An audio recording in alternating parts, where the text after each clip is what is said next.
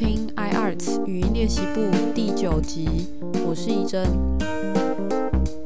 这集有非常开心的事要跟大家分享，就是语音练习部在上周挤进了 Apple Podcast 视觉艺术类的第六名哦，同时也是艺术类整体排行榜的第一百二十一名。可以跟众多的 podcast 前辈排在同一个版面，真的是充满感谢跟感动。而且我在后台看到了很多来自不同国家的听众，除了之前提到的英国，还有澳洲，还增加了美国跟西班牙。非常开心可以被更多的听众听到，也希望大家持续的收听哦。在开始我们的主题之前，要先宣传一下成大艺术所在这一集节目上架的今天有新的展览开始展出喽。展览的名称是“千娇百态施德玉特聘教授书展”。我们在第五集讲论文投稿的那一集的尾声，曾经介绍过施德玉老师，他是艺术所的特聘教授，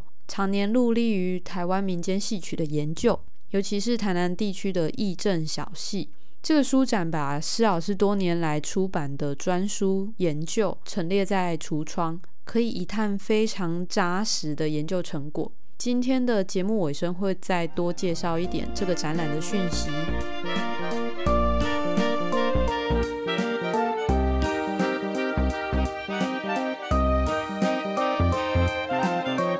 今天的主题是关于传统音乐的分享。我们邀请到成大艺术所硕二的玉人来跟大家分享他正在研究的论文主题。Hello，大家好，我是玉人。今天要请玉人跟我们分享，就是你选择的研究主题是什么，然后为什么要选择这个主题当做你的研究方向？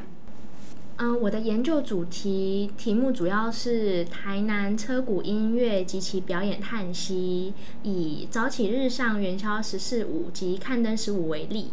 那我会把这个。当做我的研究主题，主要的动机是有三个。第一个就是主要我从小因为我学习传统音乐，那我在大学的时候是就读中国音乐学系，是主主修中国笛。那我也接触过许多不同风格及流派的乐曲，在学习的过程中，我对于民间戏曲的风格情有独钟。等到进到成大就读硕士时，那这个施德玉教授他也是研究民间戏曲的专家学者，那也促使我将车鼓小戏作为研究的方向。第二，就是因为我做填调的经验，在去年的时候担任就是传统艺术中心计划案二零二零传艺台南车谷牛犁镇音乐调查研究计划专任助理，跟计划主持人施德玉教授参与台南市车谷牛犁镇的田野调查，呃，两个团体。那这两个团体分别是西港区的东港哲安宫跟东竹林保安宫的车谷牛犁镇团。再来第三个原因是，每个学期几乎施德玉老师都会邀请到那个台南的南管管阁的陈燕珠老师来到成大教授成大的学生上南管，所以我从中了解到南管音乐是十分的传统，也会想要更清楚的了解车鼓跟南管其中的关系。所以综合以上的原因，呃，我希望可以借有的研究可以大面向的触及车鼓小戏中运用的戏曲音乐的素材，也能够深入的去探讨车鼓小戏整体的概念以及脉络。那这边我要对我研究的两个车鼓牛里镇团做说明，这两个团成立的时间都相当悠久。像东港哲安宫车鼓牛里镇团，它是成立于民国三十五年，当时它是由一位叫沙凹仔的蔡师傅来负责教导车鼓牛里镇，大家都叫他喜仔。那另外一位呢，是来自六块寮的石头仔师傅，他是负责指导七祥仔。但因为这两位师傅，他只来东港哲安宫指导一颗。一科就是差不多，就是因为西港区他们那边有一个传统，就是三年会有一个西港异乡，那这三年一轮就是叫一科。那他他们就只有指导一科以后，他们就没有再继续教授了。但是他们也因为这两位老师的教导，才就是造就了在东现在东港车谷牛里镇团的教练就是黄阿斌跟曾银树老师。但很可惜的是。曾银树老师他在民国一百零六零八年他过世了，所以目前就是由高龄九十岁的黄阿斌老师，他持续在传承这个车车骨牛犁镇的艺术。那另外一个团是东竹林保安宫车骨牛犁阵团，它是成立于民国二十二年。当时在东竹林保安宫车骨牛犁阵团的指导老师是新市大社庄附近一位人称车骨良仔的义师。后来他传习了王阿香这位师傅，那他的技艺也受到了肯定，所以日后就是由王阿香来负责做教学以及义师们的一些共同协助传承。所以到现在。这个车骨牛犁阵才可以传唱不息。接着是呃，我要就我的这个论文的研究范围跟大家做介绍，主要是针对东港泽安宫跟东竹林保安宫的三首乐曲与南管音乐做探源。此次跟大家分享的是论文的其中一章的研究，就是车鼓的早起日上这首乐曲。先跟大家说明南管跟车鼓音乐的关系，因为南管它在流布的过程是许多乐曲为了融入当地，所以它的旋律跟唱词经过添加与融合，成为当地的特色音乐。车鼓就是在这个过程的时空产物，因此从车鼓音乐去探源南管音乐时，发现呃南管音乐的旋律及唱词大部分都是从南戏历境记中去延伸出去的。因本研究在探源时，会先从南戏历境记陈山五娘打破宝镜与南馆早起日上的唱词做探究，而后才会将南馆的早起日上跟车鼓早起日上。的唱词做比较。接着是车谷早起日上的故事情节。车谷早起日上是出自于南戏历境记陈三五娘的故事。历境记它总共分为五十五出，其中早起日上的情节是在第十九出戏打破宝镜。第十九出它的内容主要是描写陈三假装自己是魔镜的工人。那这个陈三呢，他就是这位男主角，他来到皇家询问是否需要帮忙魔府上的传宝镜。皇家他同意让陈三魔镜后，陈三他前来魔镜，其实就是希望可以留在皇家，因为在皇家他就可以见到这位女主角。因此，在魔镜的过程，他就故意将皇家的传宝镜打破。那皇父得知以后，就生气的向陈三求偿。最后，皇父就让陈三卖身为奴，在皇家当三年的仆人，再放陈三离开。在这边顺便插播一下关于陈三五娘的故事，它是一个民间传说，也是歌仔戏常常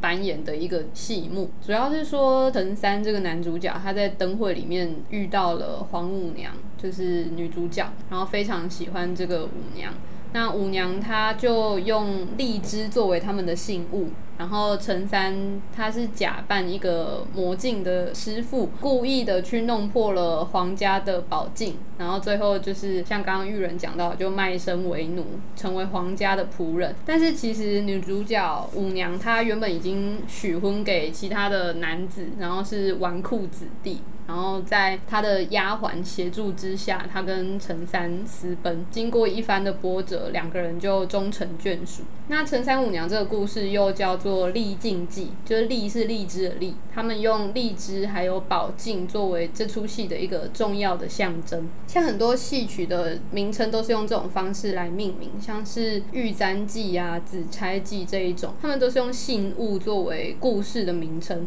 那玉人刚刚讲到第十九出，也算。是是整个故事里面最具戏剧效果的，也最重要一部分。很多戏剧在演出的时候都用这种方法，他们会挑选最经典的部分，不然全部演完就会太久。像是《游园惊梦》，《游园惊梦》它也只是《牡丹亭》里面的其中两折，可是它就是最具代表性的。那我蛮好奇的是，呃，这个故事最后陈三在皇家当三年的仆人，最后再放陈三离开，那他是比如说私奔是怎样的一个情节？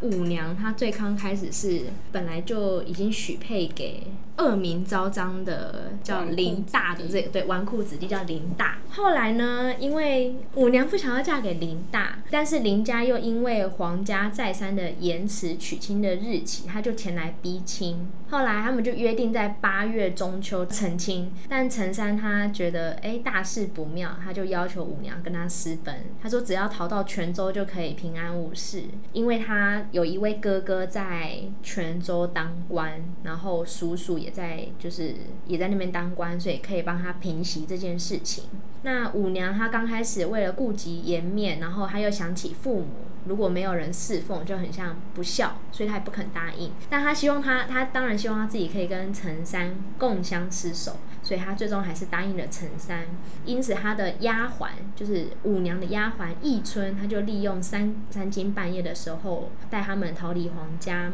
林家知道陈三跟五娘私奔的事情以后，他就报官来捉拿这个陈三。后来经由陈三的哥哥陈碧显，他出面调解，所以才化险为夷，让呃陈三跟五娘可以有情人终成眷属。那林大后来就改娶五娘的妹妹六娘，欢喜收场。原来是这样子，所以到头来他们都还是亲戚。对。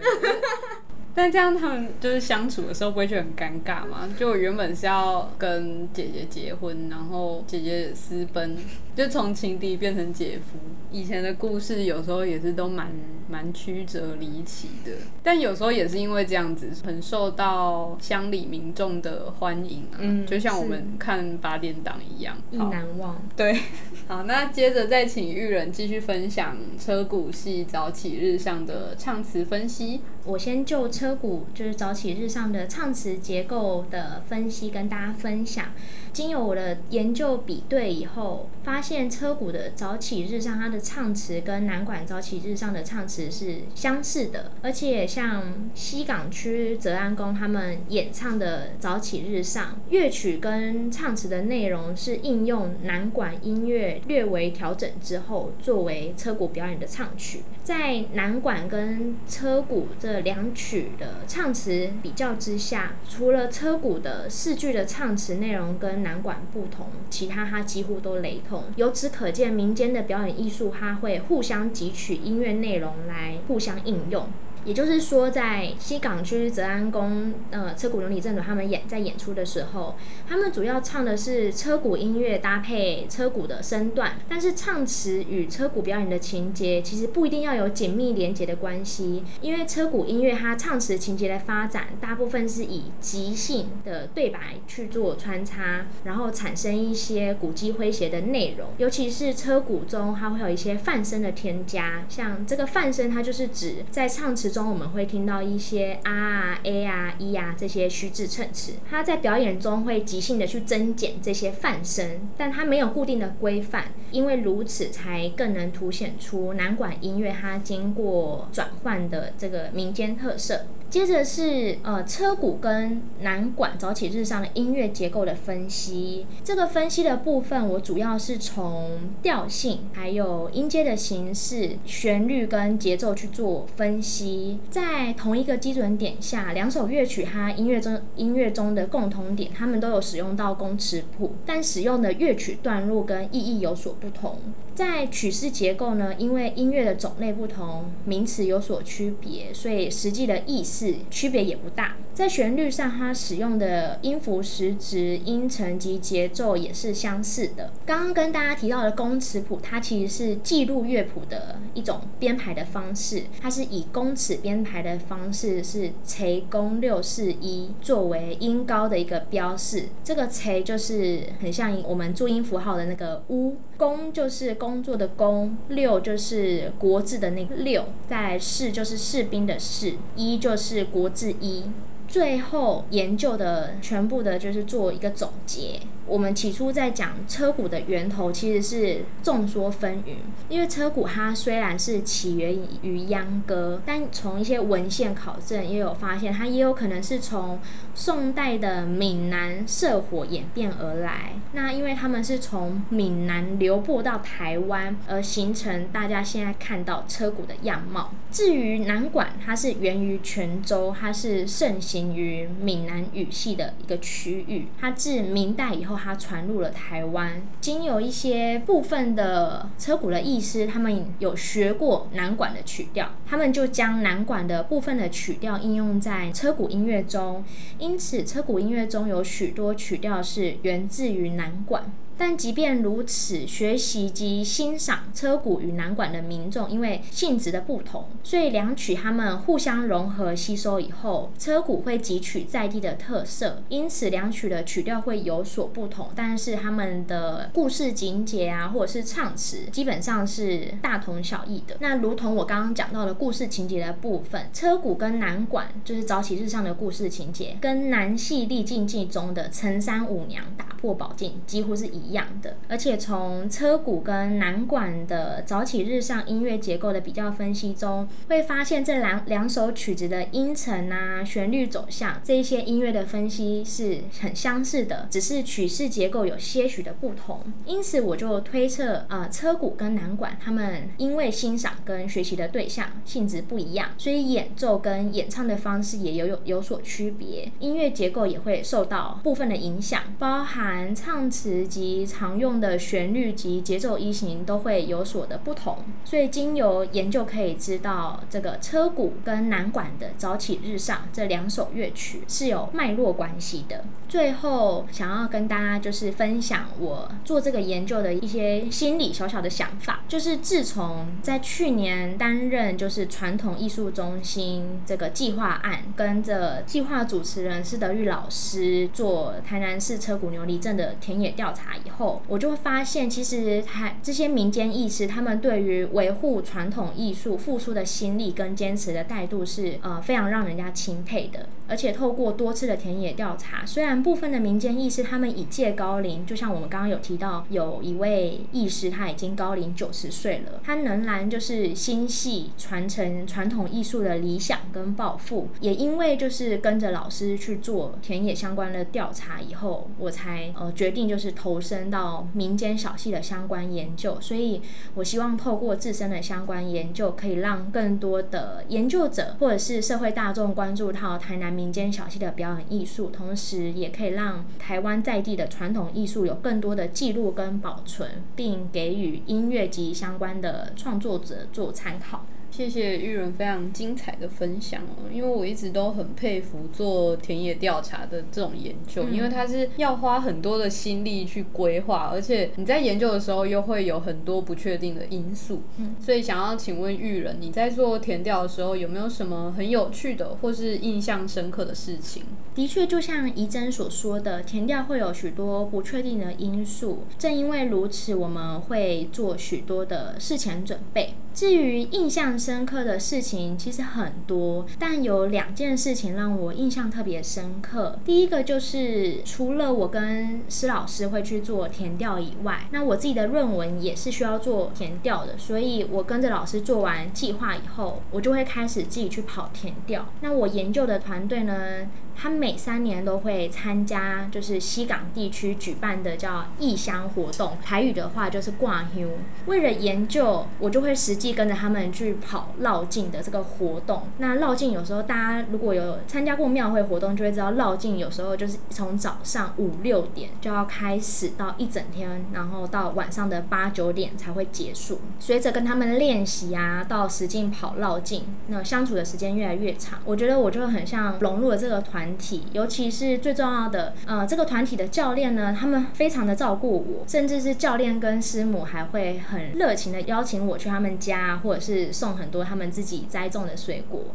虽然我跟他们认识不到两年，但他们却待我非常的热情。也因为做了研究，我好像就是认识了一群忘年之交的叔叔阿姨。这是我在填调之中印象深刻的其中一件事情。另一件事就是我对做田调的感受，从跟着老师开始做田。调到自己去跑田调，我发现其中的关系很像是跟人与人建立关系的一个过程。因为田调可以让我我们的研究成果更趋于真实，而且每一次的填调就很像是一个新的实验。就算你提前做好了事前准备，但还是会有意想不到的事情会发生。这也是我越做填调越沉浸其中的原因。至少，呃，对于有兴趣的事物都感到好奇，然后没有尝试过的事情都会想要挑战的，我是非常享受的。非常感谢玉人分享，而且也因为玉人今天成为我们节目第一位来分享报告的同学，也是我们第一次的一个跨领域的交流，真的很有趣，而且也觉得非常的新鲜。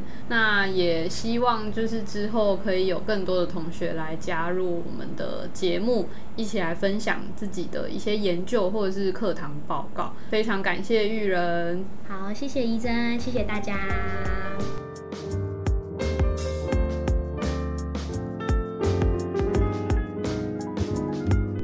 在我和玉人录音结束之后，我想起他刚刚说的，填调非常耗时，也很耗体力。为了要获得更精确的研究结果，他要早出晚归，跟着车骨团去绕境，实在是很不简单。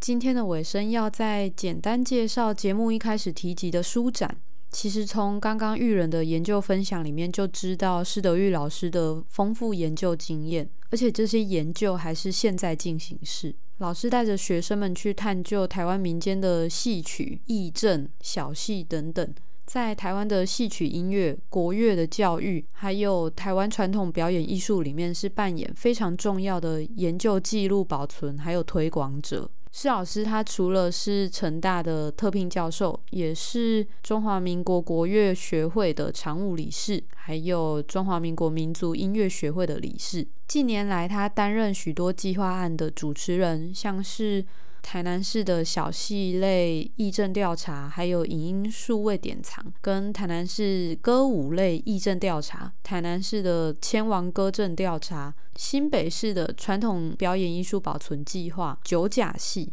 跟台南车骨牛犁镇音乐调查研究计划等等，非常的丰富。他们研究团队要走访这么多的地方，要执行很辛苦的田野调查。我们经常听到民间技艺是逐渐失传的，所以针对这些传统艺术的保存跟研究，就显得十分的难能可贵。这一次展出的书籍包含板腔体与曲牌体。欢聚乐，离别苦，情是何物？台南义正小戏纵横谈，千娇百态，台南义正之歌舞风情，还有台湾乡土戏曲之调查研究这些书籍。展览也截取其中一本书名《千娇百态》来作为展览的名称。我想这也是展现台湾民间戏曲的多变和美好吧。展览在八月四号开始，展到八月二十三号。展览地点在成大光复校区的云平大楼一楼的橱窗，也请大家在遵守防疫规定之下来欣赏这个书展，一定要把握时间哦。